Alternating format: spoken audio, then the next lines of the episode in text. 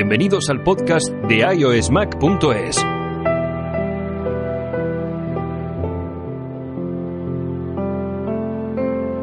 Una mirada apasionada pero distinta sobre Apple y todo el universo de la manzana mordida.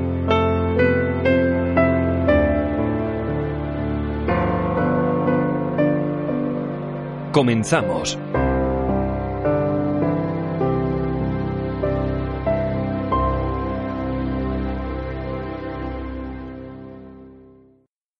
Hola amigos del podcast de iOSmac.es. Eh, hoy grabamos el último podcast del año en el que precisamente queremos repasar todo el 2019 de Apple y sus nuevos productos y servicios.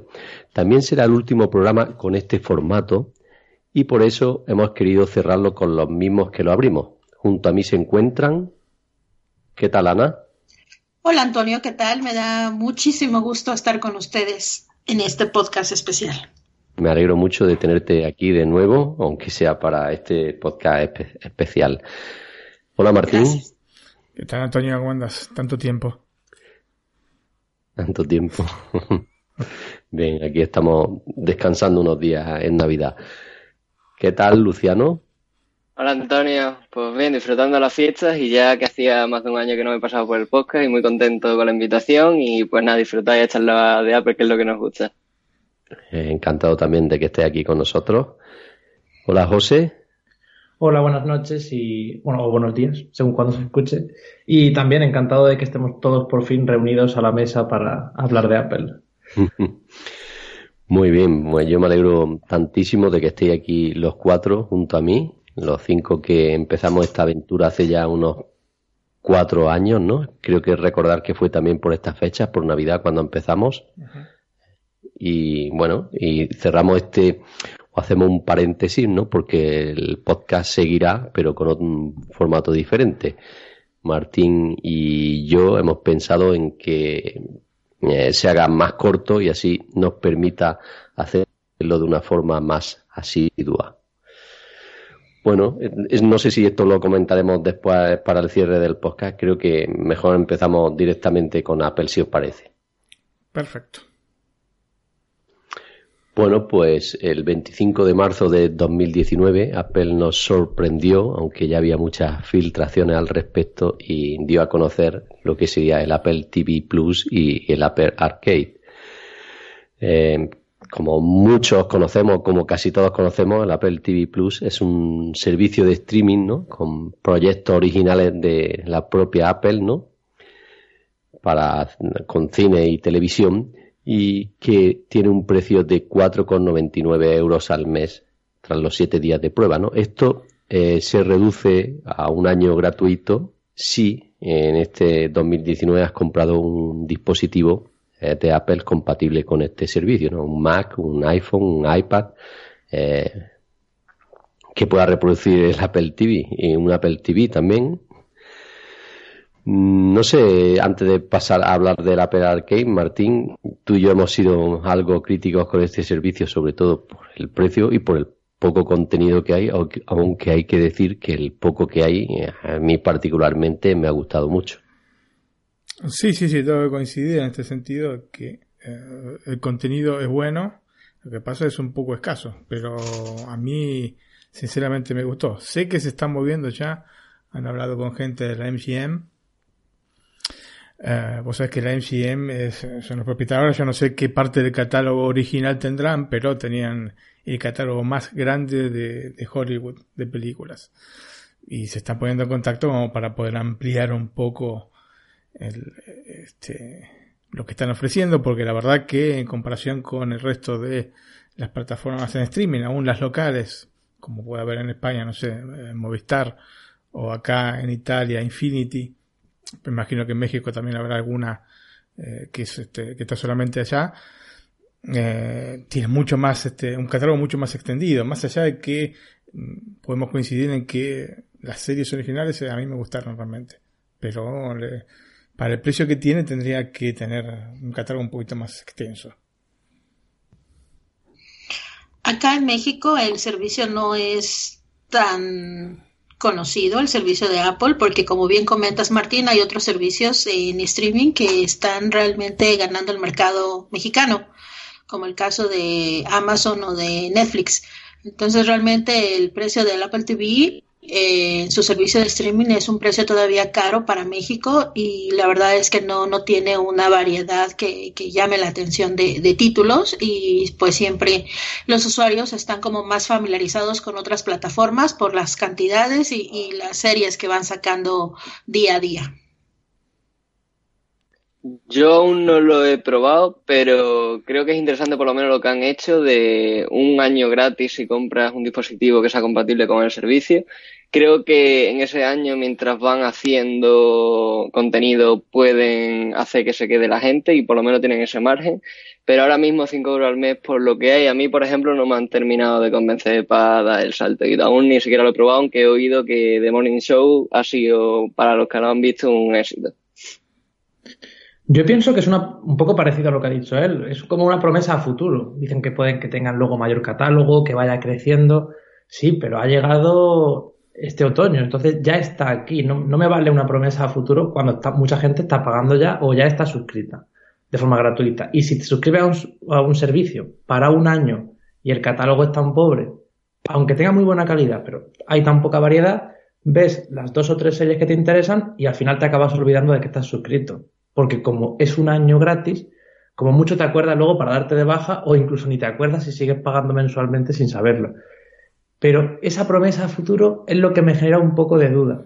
A mí no me convence, como para probarlo yo y meterme, pues soy estudiante de oposiciones, entonces no tengo un, un sueldo, ¿no? Como para dar a tanto servicio. Yo tengo Apple Music y iCloud y digo ya bastante y me controlo, pero no termino tampoco, no es mucho dinero, es un precio que está bien, aunque para el catálogo que tiene es un poco caro porque comparado con otros servicios es bastante pobre, pero es que aún así, aún siendo un poco, ni siquiera digo, venga, un par de meses, tampoco, no me termina de, animar demasiado. Es como que sí, han hecho muy buenas series, pero el pensar, hemos hecho todas estas series con famosos y demás para que nos pagues al mes y mantenerte un poco ahí enganchado, pues a mí no me termina de, de convencer. Necesito algo más, o un catálogo más variado, o que tenga películas y documentales y especiales como otros servicios como Netflix, o que tenga algo más. Pero simplemente esas series, por mucho que lo anuncien en Apple TV cuando encendemos el dispositivo, que aparecen arriba los trailers, a mí no me, no me convence.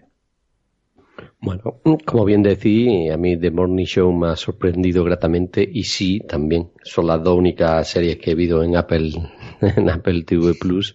Tampoco hay muchas más, ¿no? Hay alguna más, pero bueno, estas son las dos que he visto y las dos me han gustado bastante, ¿no? Son, han acertado con mis gustos, ¿no? luego, evidentemente, los actores que tienen la propia serie son de primera. Esto también es una ventaja.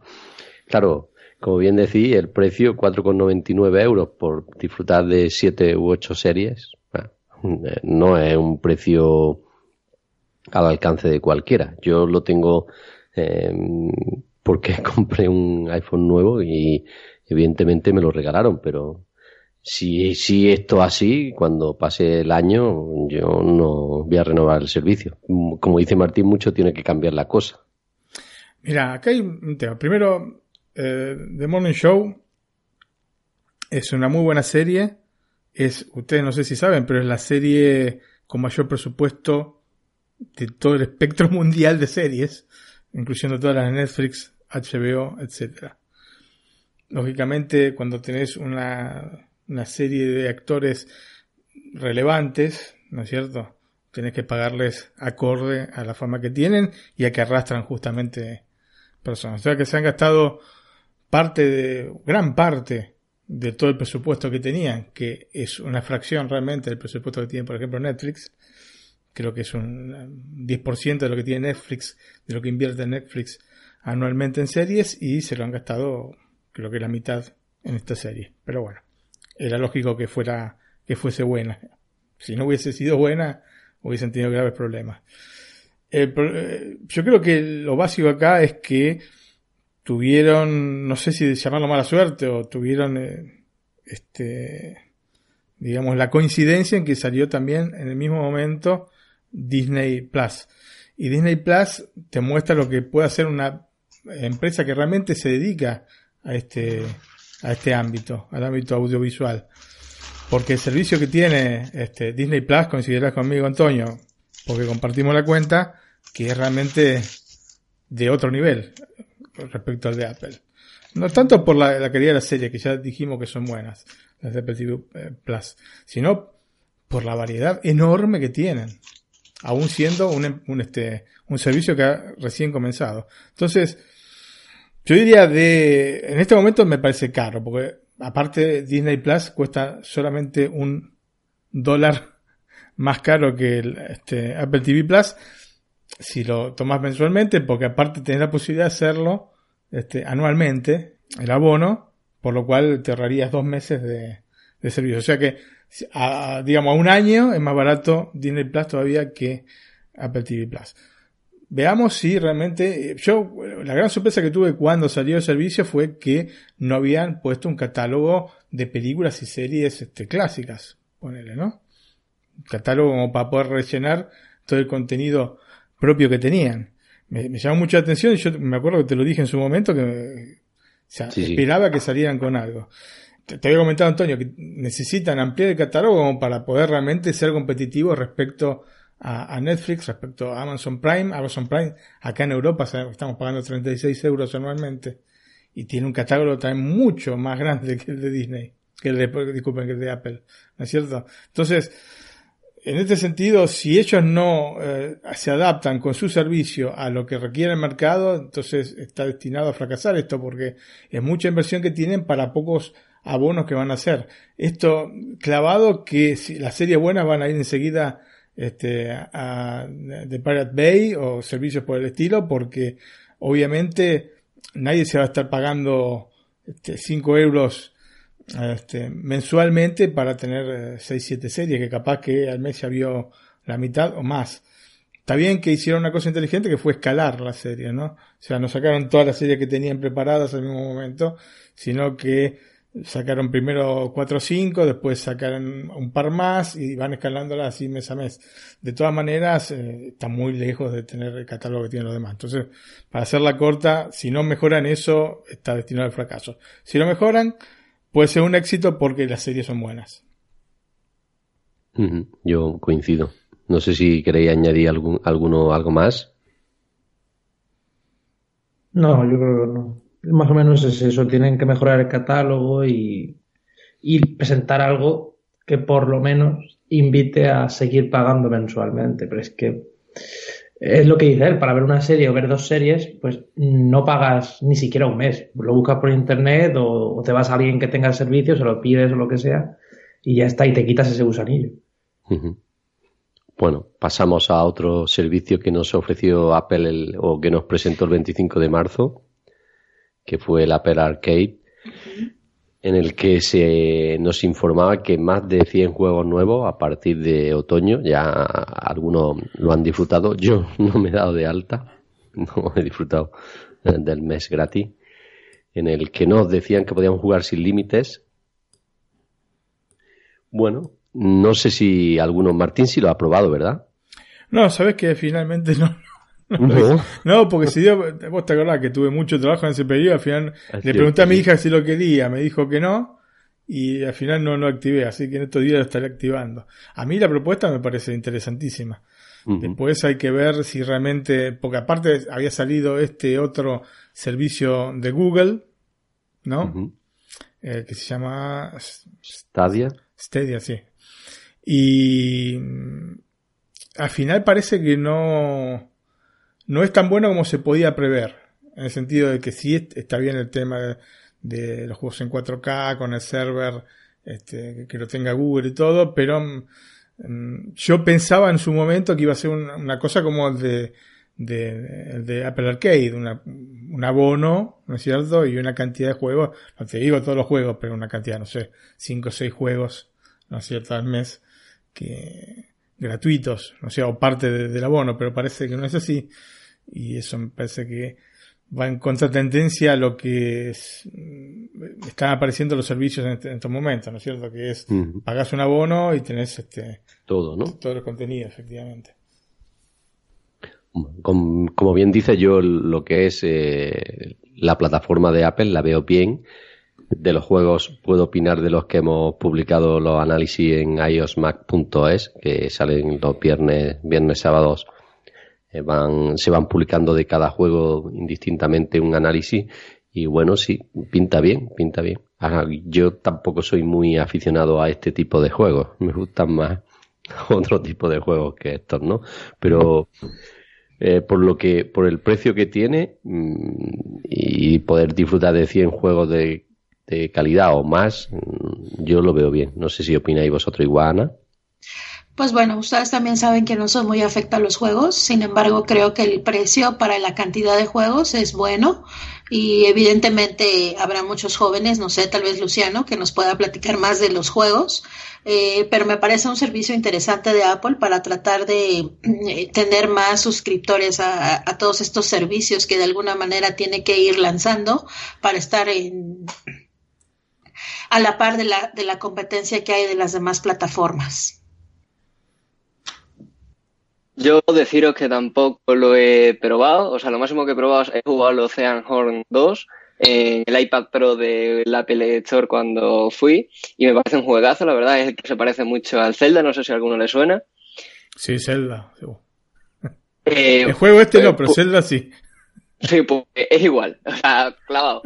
Y la verdad es que lo tengo pendiente. Eh, me animaré algún día con el Apple Arcade, pero en cuanto a propuestas, sí, me, me encanta. No, no es, además de ver algún que otro vídeo de algún juego, no he tenido la, la, oportunidad de probarlo. Yo siempre fiel al Cross y Road, al del patito, sabéis, de la carretera. Es al que más, el único que tengo en el teléfono junto al Pokémon Go. Y pues bueno, estoy seguro de que lo probaré para estos juegos más extensos, pero aún no he tenido la oportunidad. Hablando del Pokémon, ¿has probado el de dinosaurios? ¿El de Jurassic Park? No, no lo he probado, vamos, ni me he enterado que ha salido. ¿Cómo es?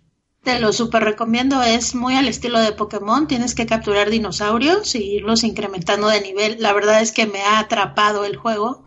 Voy en el nivel 10, juego solamente en las noches, pero de verdad amigos que se los recomiendo, es un juego muy bueno, Jurassic Park. Y tiene una vista en el iPhone, bueno, increíble, y en el iPad ni se diga, se los recomiendo. Tipo, si te gusta Pokémon, el de dinosaurios te va a encantar. En mi caso, un vistazo ese que tiene buena pinta, pues ya te contaré. ok.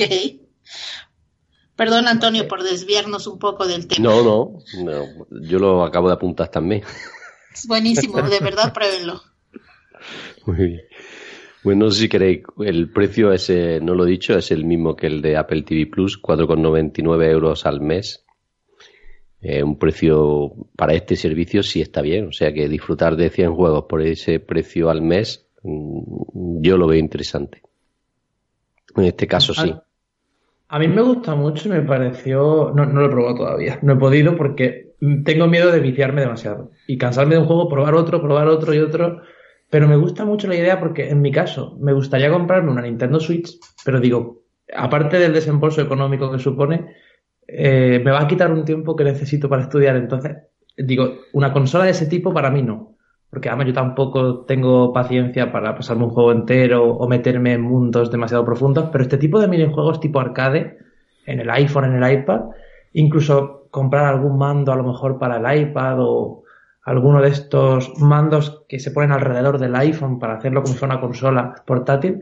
Me gusta muchísimo la idea. Y cuando lo vi dije, quiero probarlo y quiero suscribirme, pero estoy esperando a ver si, si me quedo libre por fin para poder, para poder probarlo.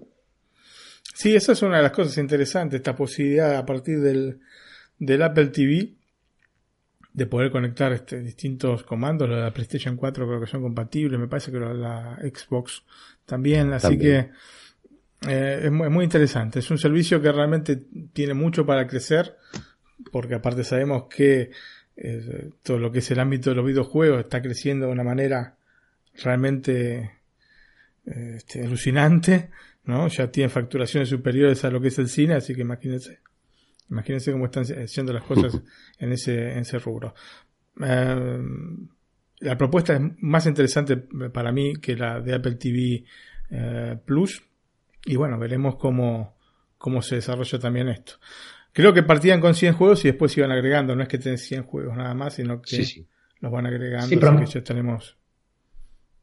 Prometen más de 100 en la, en la publicidad del servicio y además eh, es interesante no solo para el consumidor o para los usuarios, sino para los desarrolladores que puedan eh, hacer que juegos, que primero que probemos juegos sin necesidad de comprarlos y si luego queremos los compremos porque no están eternamente en el servicio o no van a estar para siempre, por así decirlo, o podemos a lo mejor suscribirnos un mes y luego decir, vale, quiero este juego pero el resto no me interesa, yo con este estoy contento. Pues puedes comprártelo o puedes recomendárselo a alguien. Entonces es muy interesante porque fomenta este tipo de compras, confiar más en los desarrolladores y también la labor de estos profesionales y de que el juego, los juegos realmente sean un éxito o puedan llegar a más público, que no se quede como algo residual, que algunos usuarios sí, la mayoría no.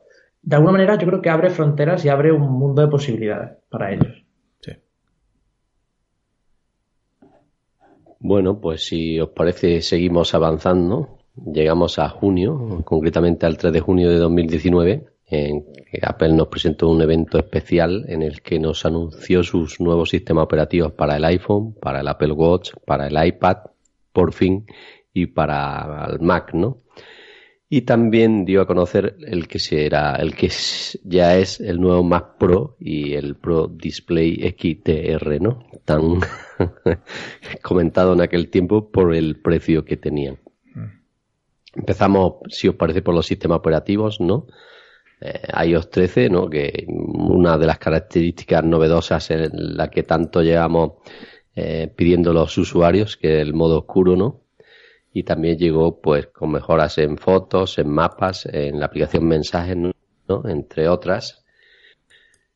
Así como novedades importantes mm, que mejoraban la privacidad y la seguridad de los usuarios. Eh, yo en general eh, tengo iOS 13 en uno de los iPhone y bueno, porque venía ya instalado en él. En el otro no lo, en el otro lo instalé y lo quité porque no me gustaba algunas cosas. Pero bueno, en el que en el iPhone 11 lo tengo, en el iPhone 11 lo tengo instalado y el funcionamiento es muy muy bueno tanto en estabilidad como en, todo lo demás. Claro, yo lo tengo en un dispositivo nuevo. No sé si alguno lo tenéis en, en otro más antiguo, cómo funciona. Yo lo tengo instalado en el este XR. Y va bien. Va bien. Sí, pero bueno, no es, un dispositivo tan antiguo, de última. Sí, tiene 12 meses tampoco. Tampoco tiene tanto tiempo. Sí, mi hija lo tiene en el, eh, en el TEN y tampoco tiene problemas, que tiene un añito más. en general, diría que bien. En general muy estable, ¿no? Sí, yo ya creo que llegamos a un punto en que las novedades son pocas ¿no? Estamos todos emocionadísimos con el, el, modo oscuro. Y la verdad que no es que es una super novedad, ¿no es cierto? Y claro, no se pueden pedir este, esperas O sea, si ya llegas a un nivel de, evolución del sistema operativo en el cual este, prácticamente todo funciona bien, es muy difícil que de un salto sí, las mejoras son mínimas, sí. Sí, capaz que en, en dos, tres años, este, con tres, cuatro o perdón, dos o tres generaciones este, avanzadas del sistema operativo, mm, se nota una diferencia palpable, pero si no, de año a año, sinceramente es poco lo que... O no hay nada revolucionario en ese sentido. El sistema, ya sabemos, es de lo mejor que hay. O sea, para mí, el mejor. Respecto, sí, sí, sí. Respecto a la competencia, cada vez que, yo no, sé si a usted le pasó, pero... para mí. no, pero es cierto, yo, eh, está bien, estoy acostumbrado ya de. Yo tengo siempre Android también, ¿eh? yo hablo por experiencia, pero. estoy acostumbrado a usar iOS de siempre, ¿no? Pero este, mm. cuando agarras un, un dispositivo Android, no sabes por dónde empezar. Sinceramente, pareces un tarado ahí tratando de tocar las cosas, no encuentras nada. ¿Entendés?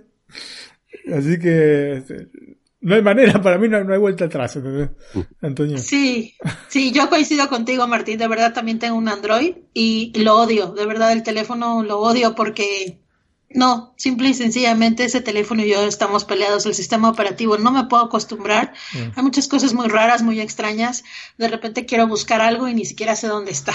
En cambio, con el, con el iPhone, pues hasta con los ojos cerrados sabes en dónde están las cosas y no tienes mayor tema. Pero la verdad es que el sistema operativo de Apple siempre ha sido muy estable, mm. muy rápido el dispositivo. Claro, tenemos que ver qué versión de dispositivo tenemos, pero en general yo creo que es una maravilla el sistema operativo y ese es el éxito que sigue teniendo Apple ante todos los demás dispositivos. Absolutamente. Luciano. Yo ahora me acabo de pillar un Samsung A50 por temas de trabajo, me habéis desanimado completamente.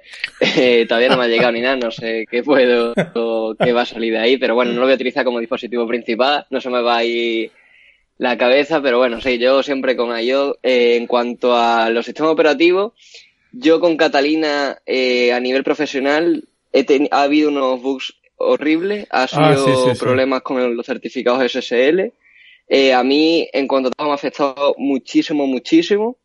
Y porque en una versión, o sea, como que los certificados SSL que aceptaban eran de un estándar en concreto, o eso es lo que entendí yo del bug, y yo estaba intentando descargar librerías open source y no me dejaba. Y, en fin, se solucionó, pero estuve un mes bastante pillado y fue un desastre. Pero bueno, ya está bien, esperemos que no vuelva a pasar, pero pero ahí sí que no me noté la estabilidad y me tuve que instalar Ubuntu, sobre todo, que fue lo, más trágico, pero ahora bien. Y en cuanto a dispositivos que he instalado nuevo sistema operativo, tengo el, iPad Air 2, le he instalado el iPad 2 y muy bien, va muy bien. O sea, el iPad Air 2 lo sigo teniendo, lo tengo desde, no sé, desde que salió, desde la fecha de lanzamiento, es un producto que compré eh, directamente y me sigue funcionando como el primer día. Estoy súper contento con él. Respecto a Catalina, bueno, yo siempre lo digo, nunca, nunca instalo. No lo he usado ni lo he instalado. Nunca instalo, especialmente en dispositivos, en, computadoras en las cuales, con las cuales trabajo, jamás instalo un sistema operativo apenas sale porque van a tener bugs seguramente. Pero los bugs que tenía Catalina eran muy, muy importantes porque no te permitía usar, en mi caso, los programas de, de gráfica normalmente, especialmente Photoshop. Así que después lo han resuelto aparentemente, pero yo hasta dentro de unos meses no pienso instalarlo. Te quería comentar que sobre el iPad, que ha salido una actualización de un programa que no es específicamente de Apple, se llama Procreate. No sé si lo conocen ustedes. Sí, yo lo conozco porque me lo ha comentado, sí. Es realmente el programa, pues me estaba mostrando a mi hija cómo funcionaba, es el programa que mejor explota, de los que yo conozco, el, el, iPad. Sinceramente, con ese programa, pienso que tienes una computadora real entre las manos. Puedes usarla de la misma manera que usarías una Mac. Es realmente extraordinario ese programa para dibujar. Extraordinario. No se pueden importar fonts, se puede exportar este, a la misma Mac. Este, bueno, tiene un montón de, de, de, ventajas que no tenía antes el programa y me parece que ese es el camino a seguir como para que en el día de mañana podamos considerar el iPad como una, herramienta de trabajo, ¿no? Como un reemplazo para las computadoras este, de, portátiles.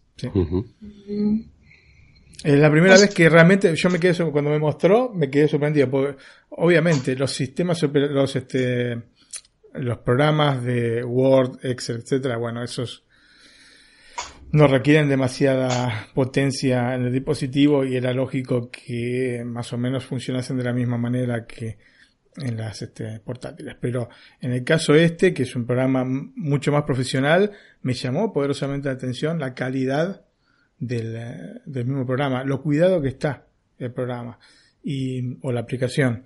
Y bueno, lo quería comentar porque eh, siempre he criticado este, este tema con respecto a los desarrolladores y el iPad y ahora realmente tengo que decir que este programa colma la, la diferencia que había entre una portátil y, el iPad. Y estoy contentísimo porque la verdad es que se lo se disfruta del programa y se puede aprovechar mucho este, las ventajas que tiene el iPad respecto a una portátil normal, especialmente de Apple que no son no tienen este la pantalla touch. Bueno, yo también tengo el iPad 2 instalado en mi iPad de 2018 y tengo que decir que el funcionamiento es en general excelente. De hecho, ha conseguido que el iPad para mí era un dispositivo que tenía aquí que lo usaba una vez al mes y ahora lo utilizo cuatro o cinco veces a la semana. O sea que eh, ha, conseguido iPad 2 que yo utilice el iPad que antes no lo usaba. ¿eh? Pues, eh, sobre MacOS Catalina yo no lo he instalado, no lo he usado, puesto que, como bien dice Martín, necesito algunos programas eh, que utilizo en el Mac que no funcionan o han dado problemas anteriormente y me da un poco de pereza actualizar. Aunque eh, estos últimos días he estado pensando en el MacBook, que tampoco lo uso mucho, desde que me compré el iMac no uso el MacBook y estaba pensando en actualizar el MacBook primero a ver cómo funcionaba y luego... Es una buena idea eso. viendo la experiencia y cómo funcionan los programas, actualizar el, iMac. Pero bueno, por el momento no lo he hecho. Yo sí, yo sí he actualizado mi, mi MacBook. El, el, iMac no, tenía un iMac de finales de 2012, pero antes de, que llegaran las, actualizaciones lo, lo, regalé y me compré un MacBook Air. Lo actualicé casi de los primeros días sabiendo lo que me iba a encontrar. Digo, aquí puede pasar cualquier cosa. Vamos con el casco por si acaso. Y sí que hay alguna aplicación que ya me avisó el sistema operativo, oye, esta este programa no vas a poder utilizarlo. Y yo, bueno, un sacrificio. Y a mi hermana, como sé que algunos programas sí que los utiliza mucho, le dije, no actualices. Digo, si no te metas en la App Store y le des a descargar, digo, si sale alguna actualización menor de seguridad en los ajustes, sí, pero no te descargues el sistema operativo nuevo. Y se ve que Apple también mete por los ajustes el sistema operativo nuevo, se despistó, se lo actualizó y, y ese día pues, casi llora del disgusto de perder ciertas funciones o ciertas, ciertos programas que dejan de ser compatibles y, y demás, a la espera de que los desarrolladores pues las actualizan. Entonces, en cuanto al ordenador, personalmente no tengo queja.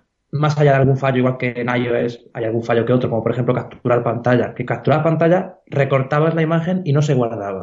O pintabas y no se guardaba. Ese me afectó bastante porque me pasaba el día haciendo capturas y no valía ninguna. Pero así fallos, en general, no muchos. En cuanto al iPad, es una maravilla. Es, una maravilla iPadOS ya, si lo pienso, no concibo el iPad con un sistema operativo anterior, porque mm, es que si, lo pienso, digo, no sé qué es lo que mm, no podía hacer antes. Estoy tan acostumbrado y tan maravillado por lo que teníamos antes que ha mejorado y lo nuevo que ha llegado y como algunas aplicaciones como GoodNotes 5, que ha mejorado muchísimo hasta la parte visual, cómo se han adaptado, encantado. Y en el iPhone un poco igual la parte a lo mejor más negativa, que ahora ha habido muchas actualizaciones, eh, a los dos días de venir una llegaba otra, un poco la confusión y ha sido un poco caos en ese sentido, pero como siempre, si nos hubiésemos esperado unos meses, pues no habríamos tenido mayor problema, pero en sistema operativo yo creo que ha sido un poco este año bastante bueno en general.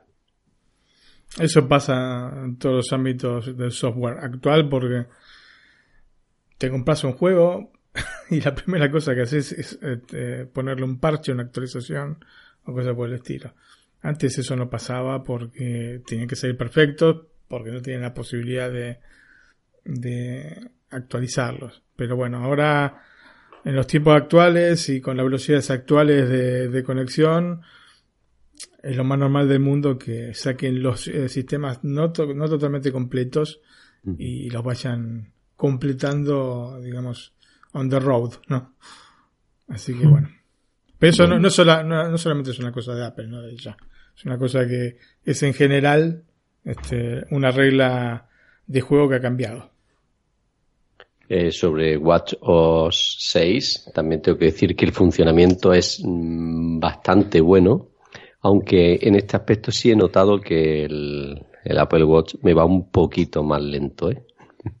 que con la versión 5 eh, del sistema operativo. No sé si el que tenga el reloj. Eh, yo tengo el, tengo el 3, el 3 y sinceramente uso el, Apple Watch mm, igual que lo usaba hace dos años. O sea, no, he cambiado, no lo uso más.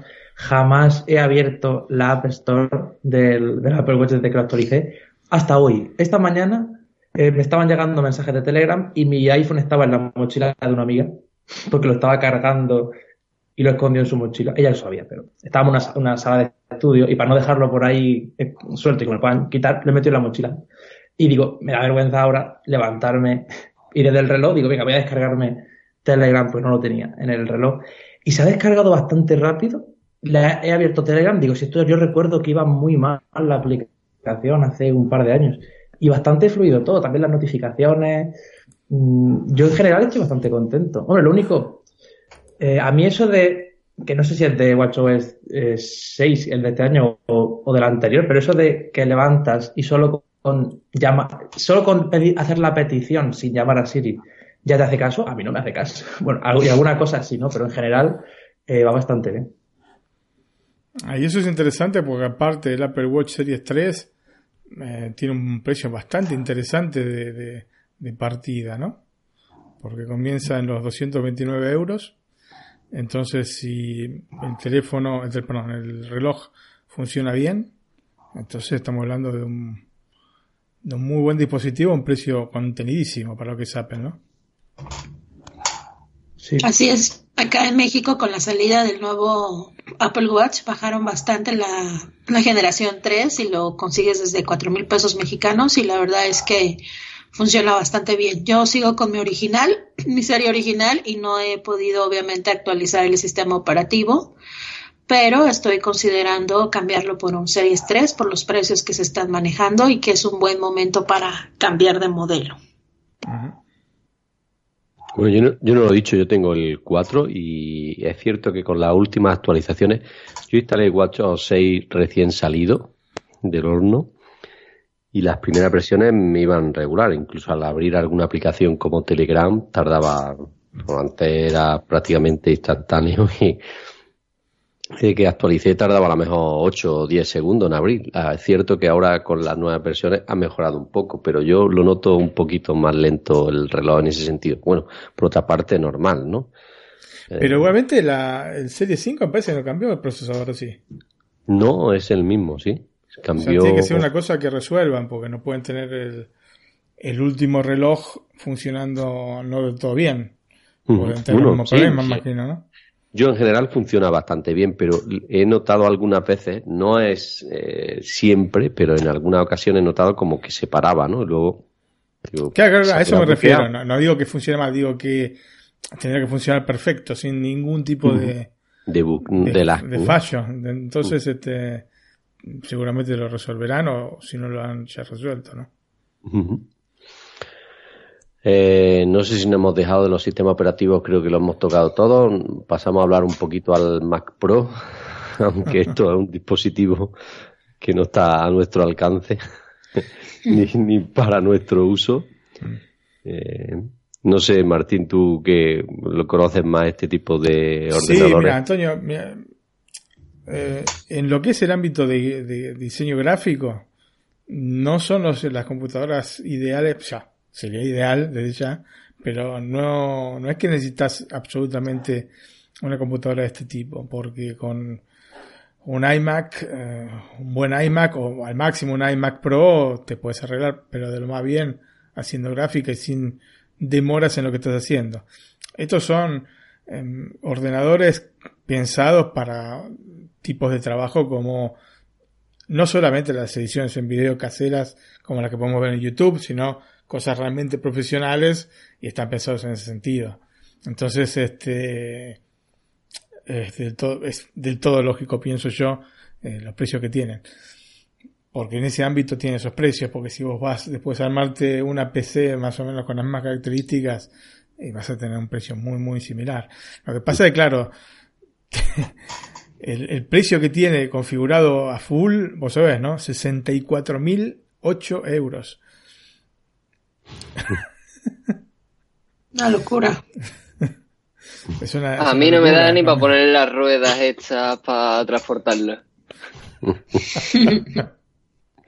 bueno, y eso, el, el, el, modelo más potente, el más básico, está en 6.500 euros aquí en España, que tampoco es... Y eso sin contar el monitor, ¿eh? Y sí, bueno, claro. sí, sí, sí, sin la base del monitor. ¿Y la base de mil, mil, euros son? ¿O mil dólares? Así si han pasado el, uno a uno. Creo que, creo que era 999 meses. Oh, ahí estamos. Entonces es barato. Deme dos, por favor. Aparte que este tipo de cosas, muchas veces tienen dos, tres monitores puestos uno al lado de otro. Eso sí, en, gráfica sí utilizas este, muchas veces dos monitores, ¿no es cierto? Porque tenés las herramientas en un lugar, tenés la pantalla con, digamos, este, eh, el trabajo que estás haciendo en otra, podés este, variar de esta manera.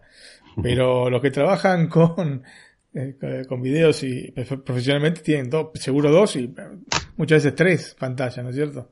Así que hacerte el cálculo. es una locura.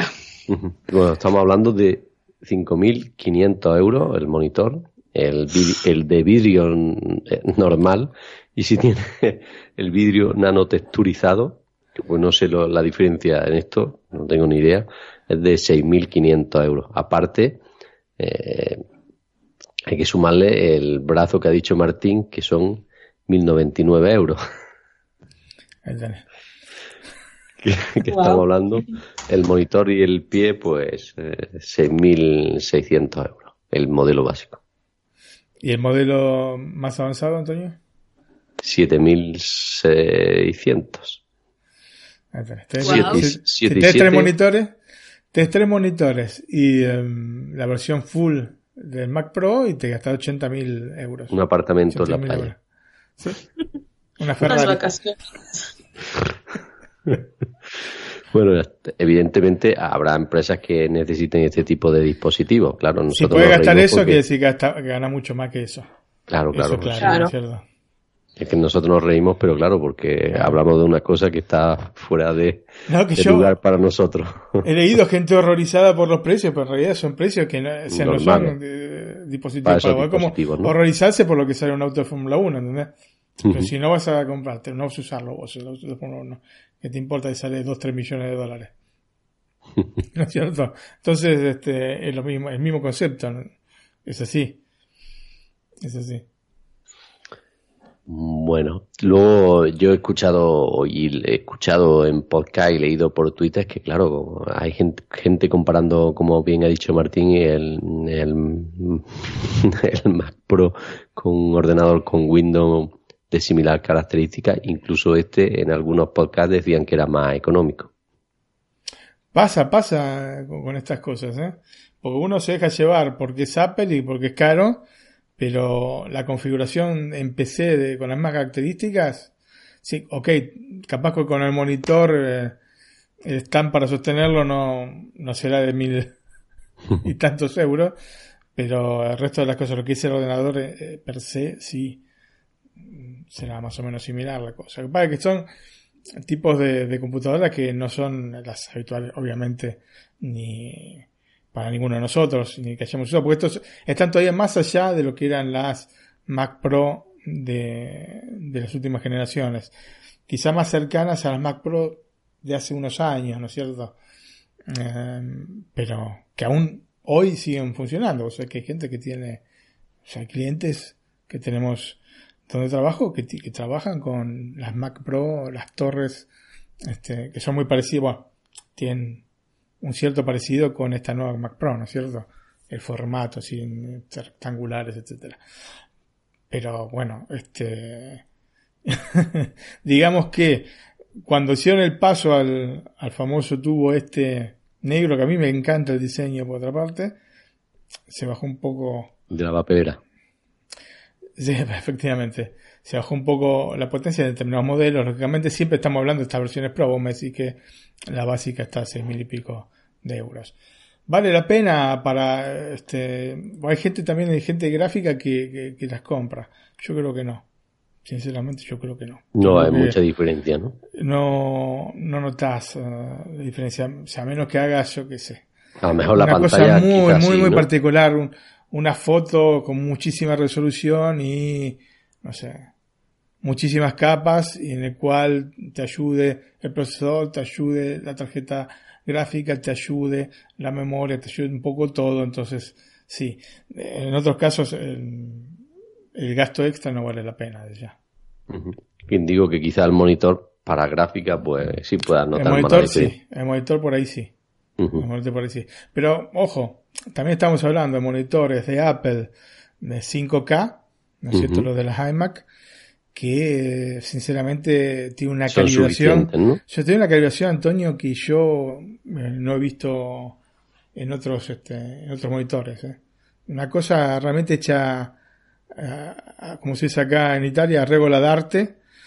Eh, es realmente prácticamente perfecta calibración que han hecho de estos monitores. Entonces, son muy fiables, muy, muy, muy fiables. Ok, este, esto tendrán este, características superiores, por ahí. Yo ahora no, no, no estoy muy este, sumergido en esto porque sinceramente no, no soy una cosa que, fuese a comprar ni, ni para el mí ni para la empresa, entonces no, no, no le presté demasiada atención. Capaz que algo con los reflejos, no, que si, digamos, un punto, digamos, el, talón de Aquiles de los monitores con, con vidrio, ¿no es cierto? Que son los monitores de, de las iMac. Pero más allá de esto, yo te puedo asegurar que son de una calidad que para el trabajo de gráfica más que suficiente. Bueno, si os parece, seguimos avanzando. Vamos al mes de septiembre de 2019. El 10 de septiembre aquí ya se empieza a calentar las cosas porque Apple nos presentó el iPhone 11, el iPhone 11 Pro, el Apple Watch Serie 5 y el iPad de 2019. Eh, ¿Qué podemos decir de estos dispositivos, no? Que siguen siendo los más valorados eh, por los especialistas menos en un aspecto, ¿no? Quizá el precio, aunque hoy por hoy eh, el precio de los smartphones de así de top, como pueden ser los de Samsung, también tienen están por encima de los 1000 euros, ¿no? Y en concreto el iPhone 11 eh, está en 809 euros, que creo que sí es un precio un, quizá un poco alto, pero que no está mal. Pues ya si hablamos del iPhone 11 Pro y los 1.159 euros de partida, eh, la cosa puede cambiar. No sé, yo tengo el iPhone 11 Pro, eh, Martín nos ha comentado que no. Eh, ¿Alguno tenéis un iPhone 11? Pues yo no me pude resistir. Como yo. Después de dos años cambié el 10 por el 11 Pro eh, volví al tamaño grande. Al principio un poco complicado el tamaño, volverse a acostumbrar porque ya estaba muy acostumbrada al tamaño del 10, sobre todo pues para traerlo, no sé, en las bolsas del pantalón. Y este, pues no pude resistirme a la tentación y, y caí nuevamente y adquirí el 11 Pro. Y les puedo decir que estoy maravillada como siempre con el iPhone. Eh, el precio pues siempre, siempre ha sido elevado y la verdad es que las, características eh, no son muy diferentes a los modelos anteriores, aunque eh, la verdad es que el Face ID eh, lo noto muchísimo más rápido. No sé si te pase a ti la, misma sensación, Antonio. Es una, un desbloqueo instantáneo y la verdad es que la batería la adoro. Por fin, este Apple nos escuchó después de estar batallando enormemente siempre con la, con la batería del iPhone. Creo que en esta ocasión dura, dura lo que, digo, no, no dura lo que yo quisiera que durara, pero efectivamente dura muchísimo más que, el iPhone 10. Bueno, en mi caso... no, perdón, Ana, sigue, sigue, sigue. No, no, no te preocupes. La verdad es que estoy muy contenta con el dispositivo y creo que no lo cambiaría. Bueno, yo tengo el iPhone 11 Pro, el de 5,8 pulgadas. Eh, también mejoró la batería, no tanto como quisiera, es cierto que es un poquito mejor que la del 10, el iPhone 10 y el 10S, pero no mucho más. Lo que sí me encanta es el cargador de 18 vatios. Esto, esto ya deberían de tenerlo todos los iPhones, porque eso sí es una ventaja. Pero bueno, seguiremos esperando a que Apple nos va dando las cosas aquí buenas con contagotas, ¿no? Y no sé por qué el iPhone 11 no tiene ya el cargador este, ¿no? Supongo que será 50 céntimos más caro y así se lo ahorran, ¿no? Pero bueno, son cosas que son de agradecer. yo he notado mucha diferencia en lo que es la grabación de vídeo, la diferencia eh, del iPhone 11 Pro en lo que es en vídeo con la cámara trasera a cualquier otro dispositivo que yo he probado, incluso mi cámara Canon, que tengo con la que grabo algún vídeo para YouTube, pues eh, impresionante. Sobre todo el estabilizador de vídeo. Yo me pongo a grabar con él, voy andando por la calle y grabo un vídeo y parece que llevo que, llevo un dispositivo para que no se mueva. Es que es impresionante. Se va con un traveling del cine. que se mueven con unas, unas guías. Eh, en eso sí que. Luego en la fotografía. Mira, la gente dice que tiene muy, que echa muy buenas fotos, eh, es cierto, echa muy buenas fotos, pero en lo que es en fotografía, yo he visto fotografías, por ejemplo, con los últimos Samsung y no hay tanta diferencia, ¿eh? Pero en vídeo sí, en vídeo es un paso superior. Eh, y luego... Pero vos me habías mostrado, vos me habías mostrado unos videos eh, que yo te había hecho notar una cosa. Yo no sé si después se modificó la cosa. Me había mostrado diciéndome, mirá el Samsung cómo se mueve y mirá el, el iPhone cómo se mueve poco. Y yo te hice notar que la resolución del iPhone era inferior. Sí, sí. Pero bueno. Ah, entonces, hay que ver entonces el motivo por el cual es, es, tanto mejor uno al otro. Porque si es mucho mejor porque bajan la resolución de, o sea, te dirá que es 4K, pero al fin y al cabo termina siendo un 1080p escalado. Eh, entonces eh, es buena, pero no, no tan buena como, como te la quieren vender, ¿entendés? Entonces, si vos lo que me mostraste a mí, yo te lo marqué enseguida, ¿te acordás? Que te dije. Sí, sí, pero bueno, es Acá la resolución es realmente inferior la del iPhone respecto a la del Samsung. Correcto. 4K es un vídeo que vimos de internet que yo mm, no grabo en 4K, mis pruebas son en 1080p. Mm. No he hecho grabaciones en 4K con el iPhone. En, ese sentido, quizá tengas razón y a lo mejor el Samsung grabe mejor, no lo te puedo decir. No, no, no, yo no te estoy diciendo que el Samsung grabe mejor. No te, yo lo que te, digo, es que, el problema, el problema del estabilizador. Y ese vídeo está rondando por internet y lo mostramos y lo comentamos eh, porque después te dicen, mira qué bueno que es. Eh, esas son las cosas una diferencia muy grande de pixelación de uno a otro. Esa es la cosa que me gusta remarcar respecto a esto. Es que eh, muchas veces te quieren vender, mira qué bueno que es, mira cómo... Este, o sea, te, hacen ver las cosas que realmente son buenas. Ok, el estabilizador es, superior. Pero ojo, la, la resolución de, en ese caso era inferior, pero mucho inferior. De mucho. Entonces, vos decís, ok, eh, ¿Cómo es que no se dan cuenta? O sea, te lo dicen de mala fe. No estoy diciendo que vos lo digas de mala fe, pero eh, ¿te lo dicen de mala fe o realmente no se dan cuenta de que hay una, que hay una diferencia palpable entre una imagen y la otra? Yo entiendo, después quedaba al, al, ojo desnudo, quedaba mucho mejor la imagen estabilizada que que tuviese más resolución. Pero lo cierto es que si te venden una cosa como 4K, ¿no es cierto? Con una estabilización como si fuera 1080p, entonces tiene que ser así. ¿Entendés?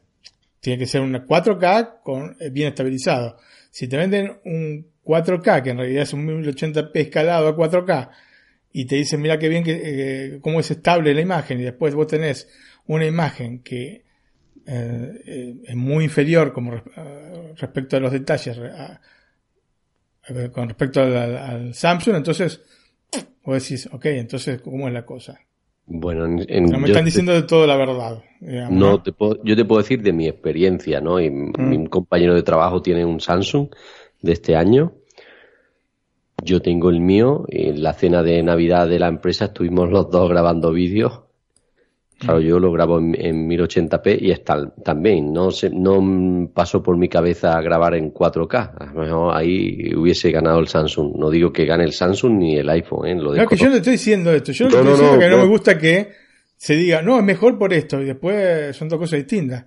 O sea que si, dos, si vos pones dos videos 1080p, uno al lado del otro, entonces sí, ok, eso sí. Si vos pones dos 4K, uno al lado del otro, entonces sí, ok, esta es la diferencia. Pero no uno 1080p con 4K, porque si no por, ese juego. Si pones también un cuadro 480p, es fluidísima la imagen.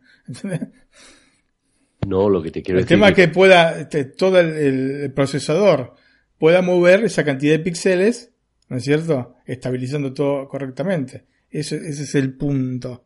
¿Entendés? Porque hay una parte de estabilización em, física y hay otra parte de estabilización vía soft. Entonces, esto sin desmerecer este, lo de Apple, ¿eh? Pero no me gustan determinados blogs, determinados canales de YouTube que en su este, afán por defender a la compañía te, te mandan esto es una caca y esto es, genial. Y vos notás la diferencia, pero tan palpablemente que decís, pero me están tomando el pelo, ¿cómo es la cosa?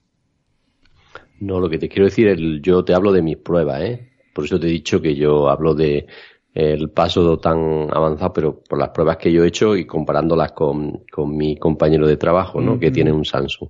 Y en, en, el mismo lugar, que era de noche, con, luz, con poca luz, eh, moviéndonos los dos andando, grabando, que la imagen parece que, que la lleva, en él lleva el iPhone en un estabilizador. pero él está grabando en 1080p o en 4K. Sí, sí, también, también, en 1080p. Por eso digo que ya no sé si yo hubiese grabado en 4K y él también con su Samsung, ahí sí, a lo mejor es lo que tú dices, no lo sé, lo desconozco. Yo lo que noté es esto, después este... Porque también puede ser que estén los dos grabando en 1080p y vos estés en, en realidad en 720, ¿entendés? También te tienes que fijar. Porque, o sea, eh, ese es el discurso, ¿entendés? No me gusta que me vendan este, una cosa por otra. Y no te estoy diciendo que lo esté haciendo Apple, ¿eh? Porque esto no, no, yo te digo que las pruebas que hice vi eso. Y luego en las fotos, pues no había tanta diferencia. Incluso algunas la echaba mejor el Samsung, ¿eh? No sé ya si es cosa del fotógrafo o del dispositivo. Pero bueno, en, ese sentido digo, bueno, aquí Samsung no está tan atrás. En el vídeo sí, ¿eh? En el vídeo sí había muchísima, muchísima diferencia. Sobre todo cuando, si tú grabas un vídeo como si te mueves entre personas y estás grabando, ¿no? Claro, si lo haces en estático, apenas hay diferencia, ¿no? Eh, eso sí lo he notado. Pero bueno, ¿eh? son dos dispositivos que superan los 1000 euros Así que los dos en este sentido tiene que estar muy, muy similar. En, en 4K no lo probé, pues aquí ya no puedo decir que el Samsung es mejor o peor o el iPhone es mejor o peor porque mm, te estaría mintiendo, como no lo he probado, no, lo sé. Eh, con respecto al iPhone 11, eh, que no hemos hablado mucho, yo creo que va a pasar como con el XR, va a ser el más vendido del próximo año porque han hecho un XR potenciado, ¿no? O sea, le han puesto dos cámaras y el chip A13 que sí que es un poco más potente que la versión anterior. Y claro, y manteniendo el precio, que en este sentido hay que dar un aplauso a Apple, ¿no? 809 euros por el iPhone 11 no está nada mal.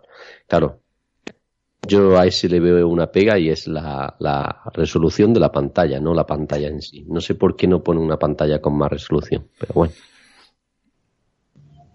En ese sentido, mira, yo eh, en los papel, en el papel pareciera que es realmente muy baja y que no, te, no vale la pena o es caro en el sentido de que te están vendiendo un 720p, ¿no es cierto? Al precio de un top de gama de otra marca. Pero la verdad que viéndolo en persona no, yo no, no puedo decir que se vea mal, se ve muy bien. Tiene ventajas y desventajas respecto a, los hermanitos mayores. La mayor ventaja que tiene es la, el color. El color de un LCD IPS es mucho más fiel a la realidad que el de un OLED. ¿No es cierto? La ventaja que tiene el OLED es que los colores son mucho más saturados, el tema del negro, el tema del ahorro, ¿no es cierto? Hay un montón de, de ventajas que siempre hemos mencionado acá en el programa y, y que son ciertas, y que son absolutamente ciertas. después han hecho un trabajo realmente muy bueno, de todas formas, con, con el OLED, la gente de Apple, ¿eh? Realmente un trabajo fenomenal. Pero eh, para mi gusto, siguen siendo más naturales los colores eh, del IPS. Para mi gusto. Después, hay gente que le gusta más disparado el color. de hecho, los, este, los OLED son muy llamativos por los colores, ¿no es cierto? Juegan mucho con eso. Cuando vas a un, este, a un negocio de electrónica y ves las pantallas de Samsung las Samsung bueno las Samsung no son OLED o sea que son QLED o sea que son mm. LED con una si ves las LG si ves las Philips OLED, si ves las Sony OLED, son una maravilla, son un goce total para los ojos. y, pero claro, los colores son un poquito más, pero te adaptás, ¿eh? Ojo que te adaptás. Pero bueno, eh, son las, digamos, ventajas y desventajas que tiene cada una de las tecnologías. Pero, sinceramente, la pantalla, como pantalla, como resolución, bueno, para mí está bien, no está tan mal. ¿No es cierto? Y el precio es competitivo, realmente. A mí me parece muy bueno. Yo no me lo he comprado porque tengo el 8 Plus, pero si, si tuviese así dinero que dices, bueno, me puedo dar el salto y venderlo y tal, pues es que, como siempre, me estoy aguantando, pero yo a todo el mundo le recomiendo. Es a priori, depende de la persona y del uso que vaya a hacer, pero si quiere uno así bueno, nuevo, con, digamos, el diseño actual, y no quiere irse a ninguno de años anteriores, ni tampoco buscar, por ejemplo, otro modelo de un Android o, ya digo, de años anteriores, pues es que me parece ideal. Creo que el del año pasado, el XR, era más caro, eran 859 o algo así, creo. Y 809, vale, la pantalla tiene esa calidad que no es la mejor, pero al final en el día a día casi no se nota, salvo que lo pongas al lado del otro. Ahí sí. El marco un poquito más grueso, que da igual, es una tontería, no, no es que digamos sigue siendo redondeado, sigue siendo ese, ese tipo de pantalla más o menos parecida. El color es muy bonito, la batería es flipante, la cámara es bastante buena, aunque no tenga esa, esa tercera lente y todo eso del, X, del otro, del Pro, pero vamos, a nivel general me parece un, un modelo ideal. Muy buena opción, muy buena opción de Apple. Yo ya os comento que amigos míos que vienen de Android, la mayoría han optado por un iPhone 11 por su precio y la verdad es que no tiene, están bastante contentos y no creo que vuelvan a Android después de probarlo. O sea que como mm. estrategia de mercado y como dispositivo en general, yo siempre lo recomiendo también igual que José. Sí, sí, sí, absolutamente. Es un muy buen teléfono, esa es la realidad. Después, claro, lógicamente, los, las versiones Pro tienen un montón de ventajas. Pero me parece que las ventajas que tienen no son equivalentes a la diferencia de precio que tienen entre uno y otro. Ok, el tema de las fotos, pero volvemos siempre a lo mismo, ¿no es cierto? ¿Cuántos usuarios, cuántos, cuál es el porcentaje de usuarios que realmente utiliza la cámara del teléfono eh, para fotos semiprofesionales o cosas por el estilo? Es muy, muy bajo la gente. Es que el XR, el, el 11 de por sí tiene muy buena lente. Tiene dos lentes, las fotos son muy buenas, entonces a nivel general, digo, ¿qué más le quieres pedir un usuario medio? Es decir, tú ya eres profesional que le quieres poner además lentes de esas externas y no sé qué, o quieres hacer una locura, vale, pero a nivel general de cualquier usuario, no solo un usuario medio, sino un usuario un poco más avanzado, las, lentes ya están a un nivel que son muy buenas. Ahora, si quieres hacer fotos a lo mejor de noche y tal, pues, con mucha oscuridad o hacer cosas muy raras, pues a lo mejor tienes que esperarte un par de años a que avancen, pero en general yo creo que puede satisfacer a cualquiera. Ya sería ir a por algo más solo por la, porque está la opción. Es decir, puede ser un poquito mejor, sí, metal superior, pero en general es, es ideal. Es que yo te digo, la mayor parte de la gente, yo estoy, convencidísimo de esto, la mayor parte de la gente no le importa tanto la calidad de la foto. Sí, le importa en, en general, de que no se vea muy mal, ¿no es cierto? Pero lo que más les importa es poder tener muchas fotos. La capacidad. O sea, si vuelves a elegir, mira, podés tener. Es lo mismo que los videos 4K, ¿no es cierto? Que vos justamente los haces en 1080p. Vos podés tener mil fotos con una resolución espectacular, se, van a ver si vas a hacer un zoom, este, inclusive con, con, tu Mac, haces un zoom realmente elevado y vas a ver, no vas a notar demasiados defectos, etcétera. O en vez de eso tenés 5000 fotos que se ven bien te van, a decir, todos que prefieren 5.000 fotos que sean bien. Todos. La gran mayor parte de la, de la gente, ¿entendés? Entonces, estar, yo, yo veo, no solamente Apple, sino que un poco en general, están apuntando, dándole, dándole, dándole el tema de la cámara fotográfica. Que para mí es parcial, la gente busca otra cosa, sinceramente. Sinceramente. O sea, no tanto la calidad, sino la cantidad. ¿no? Que hayan la posibilidad de hacer más cantidad de fotos. Porque tienen todos ahí, porque ninguno se toma el trabajo aparte de ponerlo en otro lugar, ¿no? Tenés todas las fotos ahí, después pierden el teléfono y se agarran toda la cabeza, se quieren sacar, eh, tirar de los pelos, ¿no es cierto? Uy, perdí todas las fotos. Pero dime, hacete un backup, ¿no? Sí es.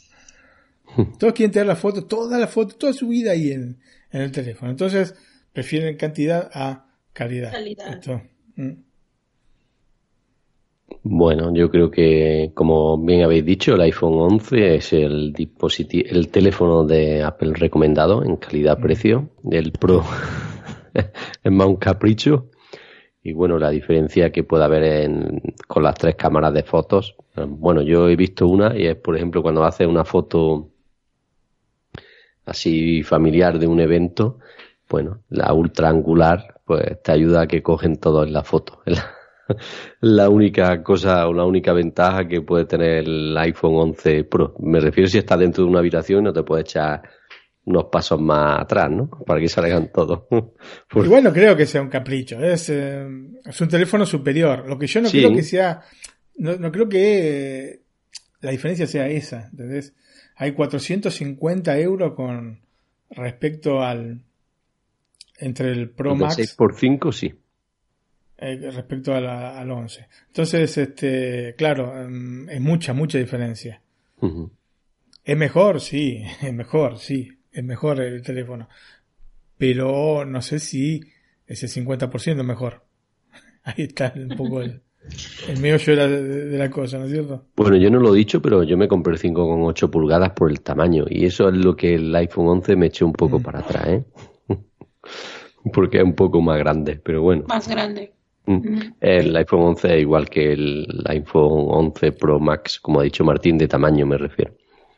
Y bueno, y eso sí me hizo a mí decantarme por el Pro de 5,8 pulgadas por el tamaño que es más contenido. A mí me gustan más, eh, como dice Ana, que lo pueda llevar ahí sin molestar tanto en el bolsillo el teléfono. Pero bueno, es una cosa particular mía. Yo coincido, yo coincido, Antonio, porque me he pasado del 10 al 10S Max y me he arrepentido, la verdad. Aparte de que se han devaluado muchísimo, por lo menos en el mercado de segunda mano en España, mm. he hecho mucho de menos el tamaño de 5,8. Ese es un tema importante, la evaluación que han tenido los productos de Apple em, respecto al pasado, ¿no? Porque antes eh, vos tenías por seguro que lo habías pagado a 1000, lo vendías a 700 el año siguiente, ¿no? Y ahora ya no es así. es un poco...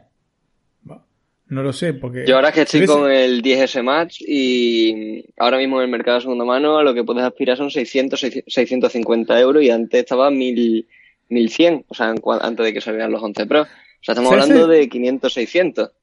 ¿Sabes lo que me parece que, que lo que pasa? Que antes mantenían el precio, no solo Apple, que siempre lo mantiene, durante el año, sino que los revendedores, los distintos revendedores, mantenían el precio también del teléfono durante eh, 8 o 10 meses, ¿no es cierto? Ya cuando se, acercaba el momento de que salía el nuevo modelo, lo bajaban un poco. Pero ahora ya a los dos meses lo encontrás a 200, 300 euros menos. Entonces, eh, eso obviamente tiende a, a entorpecer la vida de quien quiere venderlo al teléfono después de segunda mano. Porque si a los dos meses ya tenés eh, unos 300 euros menos al año, seguro que nuevo lo vas a conseguir, este, no te digo que la mitad del precio, pero al 65, 70% por ahí del precio original. Entonces, se complica, ¿no es cierto? bueno, yo compré el iPhone 11 Pro, lo compré por 100, 100 euros menos del precio oficial. claro, pero si vos vas a, a ver ahora, ¿no es cierto? A lo mejor vale 150 euros menos ya. ¿Ah? O tenés, por ejemplo, estas promociones, no sé si habrá en España o habrá en México, que te promociones, por ejemplo, acá en Italia, que te es eh, el día sin IVA. Antes no están incluidos, te ponían el día sin IVA, día sin IVA, asterisco. Entonces ibas a asterisco eh, todos los productos, excepto los iPhone. Ahora ya no, ya no más. Entonces, te esperas eh, esos días, porque siempre viene más o menos, o sea que siempre en las mismas fechas, cierto? Te esperas esos días, te, te lo vas y lo compras el 22% menos, 18,5% menos es, en realidad. Eh.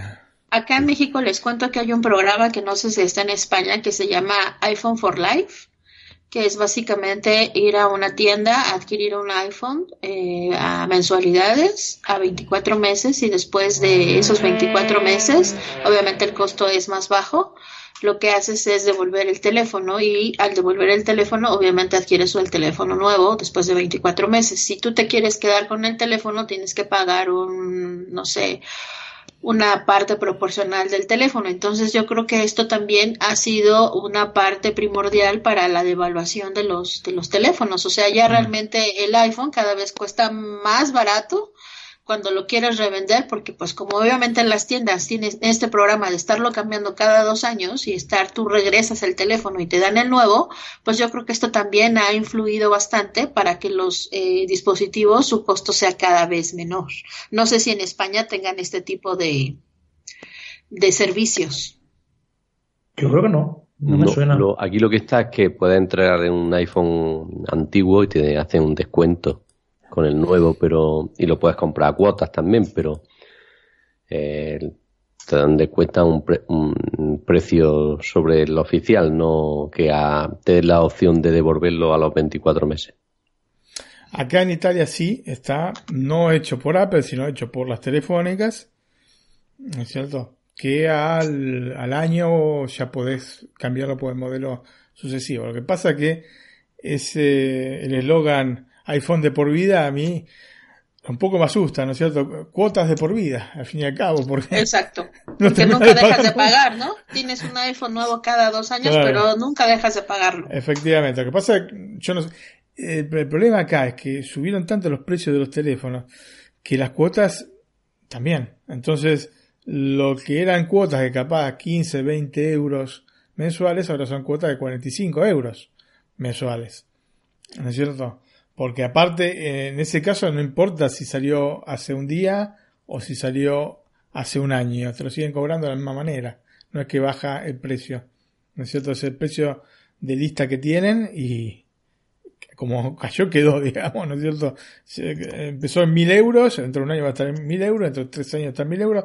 A veces ves en, estos sitios de, de, telefónicas, capaz que un iPhone 7 o un iPhone 8 al precio original.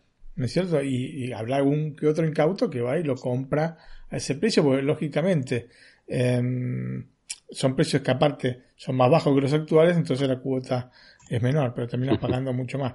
Y estar pagando de por vida, no me, sinceramente no me, no me convence. Un poco como con los autos. Alguna vez hablamos con, con Antonio de esto de, de del renting. Claro, eh, a mí mucho, sí, no, no, del renting de los autos, ¿no? Sí, eh, pero no sé si es renting o es eh, que te lo venden el auto en cuotas y después cuando llegas al final del plan, dos años, tres años. Sí, aquí a renting. o lo pagas todo el resto, ¿no? La maxi cuota final, como se dice acá, o renovas otra vez. Entonces estás toda la vida pagando el auto. Ah, bueno. ¿Es cierto? ¿Qué? Te siempre auto nuevo. Lo que estás comentando es otra cosa. Es una forma de financiación nueva de las casas de Bueno, eh, pero es, igual, es análogo a esto de los iPhones, ¿no? Llegas Al, punto final y elegís. Lo mm. pagás este, una cuota un poquito más elevada final o este, este cambias el teléfono y te dan uno nuevo. Ajá, te el teléfono, te dan el nuevo y seguís pagando este, la misma cuota o no sé, probablemente una cuota superior porque si el teléfono subió el precio. ¿No es cierto? Entonces, este, a mí esta cosa de por vida, pues aparte si empezás a sumar cosas, pues decir, bueno, ¿qué tengo que, qué tengo que hacer? ¿no? Porque tenés eh, Netflix, tenés Amazon, la, hipoteca, tienes la hipoteca de la casa la hipoteca, y la hipoteca, la cuota del auto, la cuota de esto, la cuota del otro, al final, viste, vos decís, bueno. La hipoteca de la casa, la cuota tengo de, llorar, de Apple. Tengo ganas de llorar, me voy a tirar por el balcón y cosas por el estilo, ¿no es cierto? Sí, y luego viene Apple y te dice que tiene un servicio con siete series, cada una con una temporada de cinco o seis capítulos, que si le quieres pagar 4,99 al mes. Pero ojo, si te compras el iPhone de 1250 euros, te la dan gratis por todo el año. ¡Ole! ¡Qué bien! ¡Oh, vamos! Vamos a comprar un iPhone. Así se hace. bueno, bueno. Pasamos al 13 de noviembre de 2019, que se presentó. ¿Qué se presentó, Martín, ese día? ¿O qué nos presentó Apple? MacBook Pro de 16 pulgadas, Antonio. Ni más ni menos. Una cosa que se está esperando. Ya había habido este, rumores al respecto, pero finalmente concretaron. Y aparentemente, por lo menos por lo que se está hablando, realmente de, muy buena... O sea, solucionaron todos los problemas que se tenían y este, es una muy buena computadora. Una muy buena computadora. Yo he tenido bastantes con el Pro de 15 de 2017. Mm. Es el que estoy utilizando ahora mismo, vamos. al año, se, o sea, de, no sé por qué ha sido, pero estando durante unos cuatro días quieto en la mesa, me fui de viaje y cuando volví lo encendí, normal, empecé a utilizarlo y de repente la pantalla quiso dejar de funcionar y ahora solamente tiene píxeles muertos, o sea, durante toda la pantalla y se va moviendo, dependiendo del color que, que tenga la ventana. Y pues nada, me va a tocar palmar unos 832 euros, creo recordar con la factura. Pero no tiene, no tiene garantía. Lo compré por empresa y solamente se hacen cargo del primer año de... Ajá, sí, de Y yo ya iba por el segundo. Mm. Y 800 es un buen precio de... O sea, en cuanto a cantidad. ¿Qué te parece? Es un, es un buen sablazo, la verdad. Sí, sí, sí. Pero Cómo bueno. cómo Pero no. bueno, lo, lo utilizo Eh, ahora de momento de sobremesa y ahora estaba planteándome si coge uno de 13 para utilizarlo como portátil y dejar este de mesa, porque al final son 500 euros más. O qué hace, pero vamos, que espero que este 16 sí que haya terminado de dar con la clave. Sí, yo creo que igualmente ese ha- tenido mala suerte, porque no sé si era un, un error recurrente de la pantalla. En otras generaciones sí han tenido problemas con tarjetas de video, pero bueno, se han hecho cargo aún no estando dentro de, de la garantía eh, de Apple. Y no ha salido ningún plan de reemplazo ni nada, Luciano, que es raro, ¿no? Nada relacionado con la pantalla. Solo, ¿Y ten- porque mira, eso es una cosa estoy- puntual? Mm. Este MacBook yo tengo para el programa de reemplazo de teclado y de la batería, pero de esto en concreto no. Qué suerte has tenido entonces. Te cambian ¿no? todo. Y- Chapa de pintura. Y Lo motor, peor es que a la todo. semana también se me estropeó la batería de este MacBook, pero bueno, eso sí que me lo cambiaron al momento. Bueno, eso no No ha pasa. salido bueno, no ha salido bueno. Es que ahí no sé si se tienen que cambiar la pantalla entera o la, la tarjeta. Yo creo que la tarjeta de video. Si es aleatorio que No, se prenda En te- o sea, en la factura solamente me ponían la, la pantalla. La única pieza que salía. Por el resto me dijeron que la tarjeta de vídeo estaba bien y me reiniciaron mediante comandos y tal, y eso sí quedaba bien, pero era la pantalla, me comentaron. Ujú. Para quedar solo una semana. O sea que una semana les tuvo que dar tiempo bastante bien a, a mirarlo. Y pues si pensás, no es que me quiero reír de la situación desde ya, ¿no? Pero si pensás, Sí, es más sí. barato que Dale, cambiar una pantalla de... No, es más barato que cambiar una pantalla del iPhone. O cambiar una pantalla del iPhone te sale 300 y pico de euros. Y tiene es que me sale, me sale más barato, creo, comprarme una de 60 pulgadas Smart TV 4K. Bueno, sí. Me sale más barato comprar una de esas que cambiar esta Sí, pantalla. sí.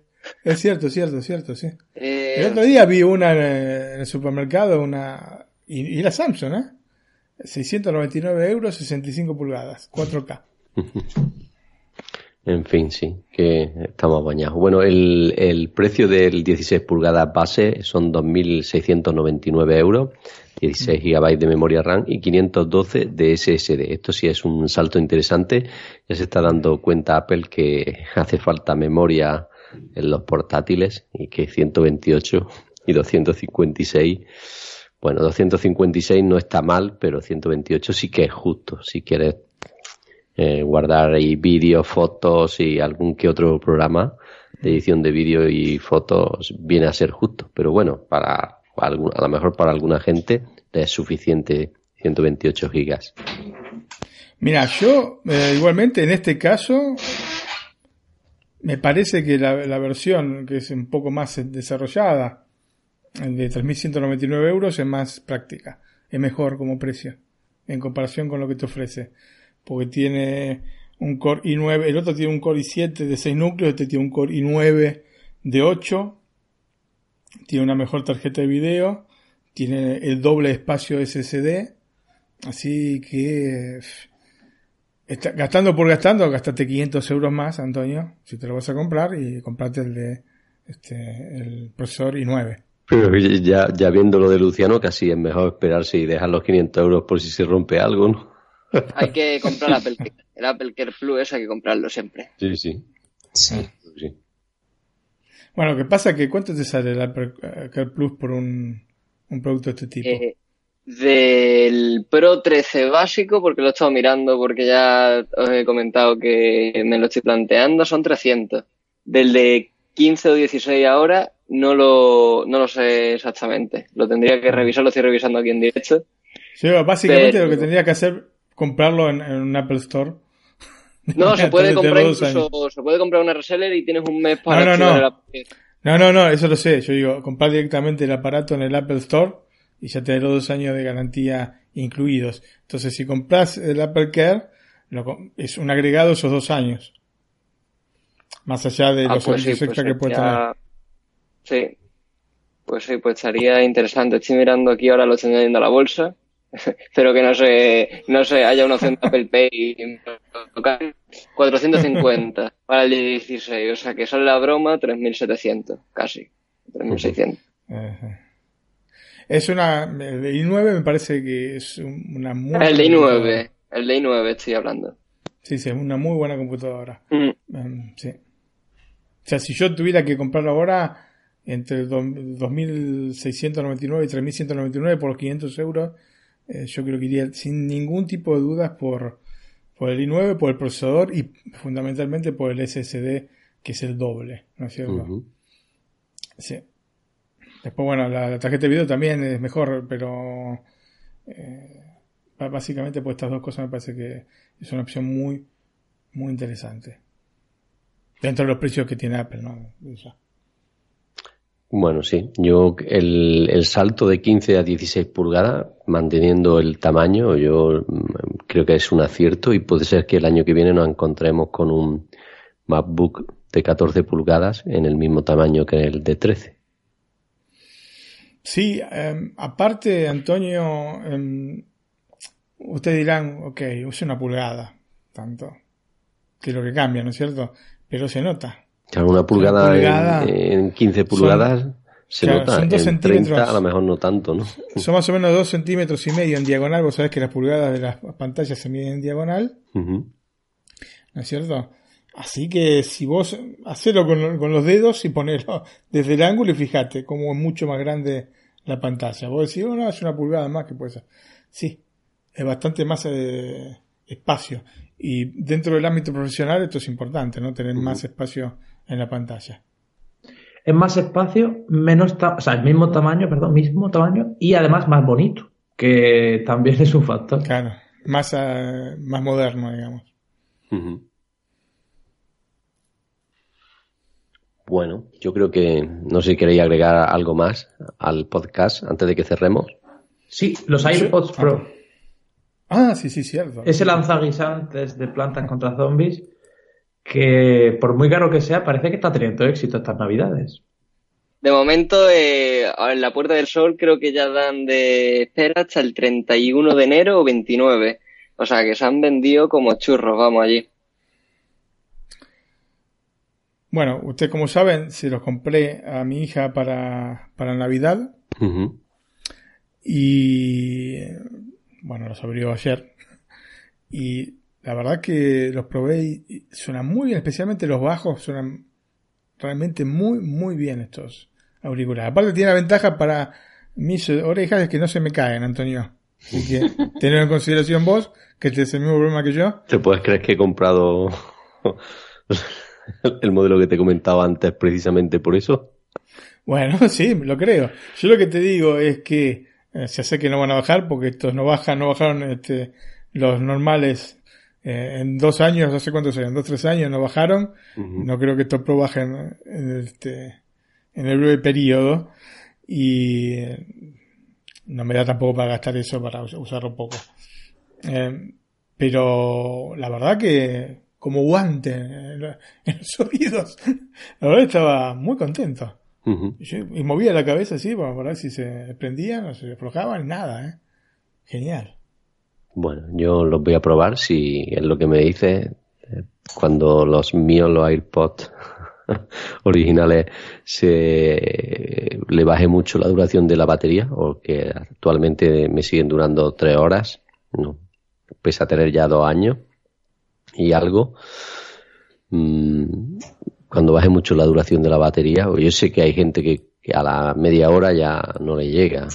Y cuando pase esto, pues me plantearé comprar los AirPods Pro. Siempre que a mí no se me caiga. Pues ya sabes que los, los AirPods he tenido que comprar unos pequeños adaptadores de silicona Mm. que se los pongo y hacen esa función y no se me cae. Bueno, yo te digo, yo tenía el mismo problema y estaban ahí como pegados con cola. Pues bueno, me alegra saber eso. Aunque son 279 euros, que no está mal para unos auriculares. Esto es lo que costaban hace unos años unos auriculares casi profesionales. Sí. Hoy ya, pagamos por eso por unos auriculares para uso diario, ¿no? Tienen lindas cosas. Los AirPods a mí me gusta Sí, sí, sí. Eh, la ventaja que tienen este tema de que sean inalámbricos. Hay otros inalámbricos más baratos, pero también hay otros inalámbricos con, con precio muy similar. Entonces, este son lindos. En definitiva, tienen otra, es otra función que la de los gr- grandotes. Los grandotes para otro tipo de cosas. Prácticos. Lo que no, efectivamente, prácticos. Lo que no hablamos, porque bueno, evidentemente no hubo ninguna novedad, son eh, de los HomePod. Yo ac- acá en Italia todavía estoy esperando que salga el HomePod. ¿No es cierto? En Italia todavía no está a la venta, No, no, no, no. pero porque es tan difícil el italiano. Yo no sé. ¿Sabes lo que pasa? Que Siri está muy atrasado respecto a... Pero en Italia, en España no está Alexa mal. En ya. Italia sí, ¿no? Está atrasado. Sí. No, pero inclusive yo utilizo Siri en español y respecto a Alexa, específicamente Alexa, está Se muy, nota. muy, muy atrás. Ujú. Pero mucho te estoy diciendo, ¿eh? No Bueno, un yo- poquito. Bueno, yo no Entonces- utilizo mucho Siri, por eso no me doy cuenta. En casa sí utilizo Alexa, porque tengo en cada habitación un altavoz de, de Amazon. Y bueno, mm, estoy encantado por el precio que me han costado y por lo que cómo suenan, ¿eh? Sí, sí, efectivamente. La verdad que yo, vos sabés que al principio estaba más, era más sobre Google, Google Home, pero hoy por hoy estoy realmente muy, muy, muy contento con cómo funcionan estos eh, dispositivos Alexa. También tengo distribuidos en la casa, tengo con pantalla, sin pantalla, funcionan todos perfectos. Realmente muy, muy contento con esto. Y me, da pena que Apple se haya dejado de estar en este sentido porque es un mercado que está creciendo tantísimo, ¿eh? tantísimo de los este, asistentes eh, vocales dentro de la casa. Tanto es así que van sacando generaciones después de generaciones. Amazon, no sé la cantidad que tiene, tiene un montón, ¿no es cierto? Y, y los venden realmente muy bien. Ya los venden inclusive los Amazon, no sé si pasa en España o en México, pero los venden en los negocios normales. Sí, de, de aquí- electrónica, Ujú. En el- ahí en el Mediamar y en Carrefour. efectivamente. Yo compré, por ejemplo, unos DOT este, a 19 euros. Así, imagínate. O sea, Sí, son muy económicos. Acá en México los han estado rebajando para las fiestas y la verdad es que es una maravilla tener Alexa en casa. Y son compatibles con eh, Apple Music aparte. Aparte. Correcto. Y el Fire, el Fire TV, ¿no es cierto? Es compatible con el eh, Apple TV eh, Plus. Puedes ver Apple TV Plus en el Fire TV de, de Amazon. O sea, Amazon se está moviendo muy bien en todo lo que es domótica y la compatibilidad que tienen de los dispositivos con otras cosas, ¿no es cierto? Te voy, a hacer, te voy a hacer una pregunta sobre eso porque me interesa, aunque sea off topic, y es, ¿se puede conectar con los altavoces el Fire TV? con los altavoces. Sí, ¿En qué sentido? con Alexa. Yo puedo poner, por ejemplo, una televisión y que me suene en el altavoz la televisión. Mira, esto no lo probé, pero yo te diría que sí. Porque inclusive te dije que compré un amplificador nuevo, un Denon, y es compatible justamente con, con Alexa. Así que no veo por qué no podría haber un, este, una compatibilidad de este tipo. Eh, otra, Eh, otra cosa que te otra cosa que te iba a preguntar, el Fire TV, el, es el HDMI es flexible, o sea, se puede girar. Tiene un adaptador, Vale, ¿no que, cierto? No, es, no es que lo metes como una llave USB, sino que tiene un adaptador que va girado con, ya, ¿no? con un cable, entonces lo puedes, lo puedes girar. Está muy bien, Antonio. Aparte, em, es mucho más flexible que el, eh, que el Chromecast, porque vos tenés una pantalla, podés instalar las aplicaciones. Em, yo te digo, tengo todas las cosas este, que hay en streaming, que ahora son tantas, porque tenés la RAI en streaming, tenés los canales de Discovery en streaming, tenés, bueno, si querés deportes tenés DAZN, tenés igualmente Sky, tenés HBO, puedo, por ejemplo, a través de Kodi, ¿no es cierto? Puedo ver este HBO de España, eh, Amazon Prime en, en 4K, ¿no es cierto? Netflix en 4K, no, ustedes saben que no todos los em, reproductores multimedia tienen la licencia para tener Netflix en 4K, ¿no es cierto? Este de, de, Amazon no tiene, tiene Apple TV, ¿no es cierto? Siempre en 4K, o sea que estamos hablando de un, eh, un dispositivo que realmente ha sido desarrollado y se ha desarrollado a sí mismo y en esta generación de, de 4K, pues sabes que está la otra, realmente da el máximo de sí mismo. Y aparte lo compré, te digo, a 39 euros porque estaba en oferta. Porque sabes que Amazon, aparte cada, cada tanto tiempo, sacan este, estas ofertitas que te bajan 30-40% los productos. Esto fue para el Black Friday. Pero claro, el Black Friday, vos sabés que ahora son un mes antes empieza. Entonces lo compré un mes antes, más o menos. Sí, estoy viendo Por 40 euros te hace una cosa que... Tiene Plex, tiene Kodi, Kodi no, no, es tan fácil instalarlo. Pero tiene esta flexibilidad para poner este, cosas, ¿entendés? Entonces estoy realmente muy contento con todo lo, todo lo que es el mundo que han generado, este universo que han generado Amazon a partir de, de, Alexa, ¿no? Estoy viendo y no tiene Orange TV. si tiene Movistar Plus, pero no tiene Orange. Qué pena. Pero fíjate, porque capaz que yo esto, esto estoy hablando sin saber, eh, busca porque quizás a mejor se puede puedas instalarlo. sí. Porque en, en, práctica el sistema operativo está basado en Android. Entonces, vos sabemos la, la flexibilidad que tiene Android, ¿no? Para mí lo que me llamó la atención es el tema este del Apple TV. O sea, tiene la aplicación oficial de Apple. Y ves todos los programas en 4K. Genial. Sí, sí. Genial. Por eso el Apple TV sí está en algunos televisores, pero no en todas las marcas. Entonces, este, aunque tengan un televisor carísimo, capaz que no está, no tiene el acuerdo hecho con Apple y no tenés este. O sea, Samsung, por ejemplo, Samsung no sé, pero Sony sí, creo que sí. Pero no todos tienen el acuerdo de este hecho. Y vos me dijiste, y coincido, eh, la calidad de video de Apple TV Plus es realmente mucho mejor que las otras, sí.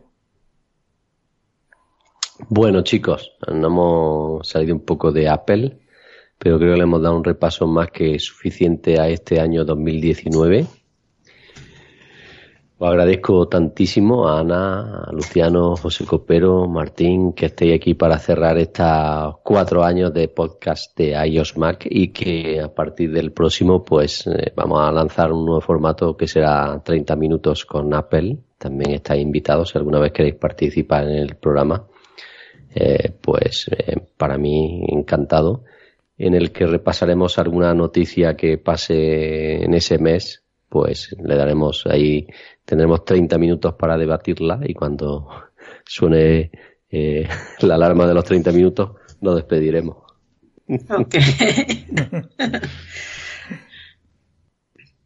pues nada, Antonio, ha sido un placer de verdad participar en esta aventura. Cuatro años se dicen fácil, pero fue el inicio de una aventura en donde todos coincidimos y donde todos somos tan fanáticos de Apple y que de alguna manera, a pesar de la distancia, hemos podido hacer cosas muy increíbles y todo gracias a que no lo, no lo has permitido. De verdad quiero darte las gracias por permitirme participar y ser parte de esta aventura y por supuesto que vendrán nuevas y me encantará estar en alguna de ellas. Creo que sí. como dice Ana, está Martín en, en Italia, Ana en México, Luciano ahora en, en Cádiz, José en Murcia, yo en Granada. Sí, estamos repartidos aquí mayoritariamente en España, pero por ejemplo, Ana todavía tiene luz del día. Aquí ya estamos de noche, pero en fin, repartido en varios... todo el mundo. Eso es, en varias ciudades del mundo. Eh, Luciano, ¿te quieres despedir? Me has, puesto, me has puesto en Cádiz y estoy en Madrid. Pero vamos, ahora hubiera estado en Cádiz, que allí se tiene que estar muy bien. Yo creí que estaba en pues la casa de tus padres. Sí, en Huelva. en Huelva, eh, te he dicho en Cádiz y en, Huelva, cierto que creí que estaba en la casa de tus padres, pero está en tu casa en Madrid, ¿no? No, bueno, ahora estoy de vacaciones en Huelva y sí, ya en, ah, cuando acaben las fiestas pues me iré a Madrid. Eso que lo he dicho pues bien y lo que he pues dicho mal en la ciudad. Sí, sí. Y pues nada, pues ha sido un placer aquí estar el rato hablando de Apple. Ha sido un año muy bueno para la compañía y también espero que muy bueno para todos nosotros. Y que tengo muchas ganas de escuchar el siguiente formato. Y pues nada, que es un placer en general. José. Por mi parte, decir que me interesa mucho lo de. Me lo has comentado hoy, o sea que yo no lo sabía, no sabía que esa idea se estaba barajando de esa manera, pero lo de los 30 minutos me gusta mucho y yo pediría, a lo mejor es una tontería, pero me gustaría que hubiese de verdad un cronómetro que a los 30 minutos dijéramos, campana y se acabó. Y dejásemos el tema, a ver, aunque sea a ver qué pasa. Aunque solo sea por dejar el tema ahí. Es que me gusta, me gusta esa idea. Sí, la idea es decirle a Siri, avísame dentro de 30 minutos, cuando Siri te avisa que pasaron los 30 minutos termina el programa. Esa era la idea, digamos, de, de partida. A mí me encanta, o sea, yo no sé todas las semanas si podré, pero bueno, siempre que pueda, encantado. Hemos pensado una vez al mes, eh, juntarnos un día al mes para que no se haga precisamente por eso pesado y, hemos cambiado este formato más que nada porque nuestros diferentes trabajos y ciudades no hace complicado hacer un podcast semanal. Por eso hemos pensado en hacer 30 minutos con Apple y que sea una vez al mes y hablar pues de una noticia de ese mes, una noticia, un rumor, un evento, un nuevo producto de Apple eh, o algún o algo que haga la compañía que no la competencia, perdón, que no llame la atención, ¿no? Algo así eh, que debatir 30 minutillos que se pasa rápido y que todos o la mayormente mayormente de nosotros podamos estar pero que lo del cronómetro sí, sí, es una idea que tenemos, decirle, oye Siri, avísame en 30 minutos. De acuerdo. Temporizador ajustado a 30 minutos. Yo encantado, ya lo digo. Y me, me, gusta porque muchas veces este tipo de programas o este tipo de charlas se van demasiado. No solo nosotros, sino en general, cualquier podcast de tecnología y Apple se, se acaba yendo mucho porque de un punto saltas a otro y siempre hay mucho que comentar, pero con, poniéndole esa acotación puede ser muy interesante. Y además mes a mes comentándolo todo. Pues sí, vamos, así el, el, formato que hemos pensado, Martín y yo le hemos dado una vuelta a esto, más que nada por, eso, por juntarnos y hablar de, Apple, que a todos nos, nos apasiona y que últimamente pues hablamos menos de lo que nos gustaría. Así es, Antonio. Bueno, yo eh, agradecer a todos los que nos han este, seguido estos años. Eh, ha sido realmente una experiencia que nos ha iluminado, eh, nos ha ayudado también a poder desarrollar el otro podcast que tenemos nosotros con Antonio, que es este NAC o Netflix a la carta. y, y hemos aprendido, si escuchamos el primer podcast que hicimos, vamos a notar la diferencia ¿no es cierto? Bastante marcada entre uno y otro. Nos hemos un poquito soltado y esto genera, lógicamente, un podcast mucho más ameno. Así que bueno, agradecerle a los que nos siguieron, mm, decirles que eh, vamos a seguir estando por aquí y con este nuevo formato esperemos que, que sea del agrado de ustedes y nada, todo esto. bueno, pues nada, una, os mando un abrazo, os deseo que paséis lo mejor en estas fiestas con vuestra familia, vuestros amigos, en general con quien más os apetezca y que disfrutéis de estas pequeñas vacaciones, que algunos son vacaciones de verdad, como en mi caso, yo no trabajo hasta el día 2 del próximo año. Y Martín creo que también tiene algún día de vacaciones, no sé si todo... Ayer y hoy. Ayer y hoy. Ana, ¿tú sigues trabajando estas vacaciones? De vacaciones esta semana. Eh, Luciano, ¿tú estás de vacaciones?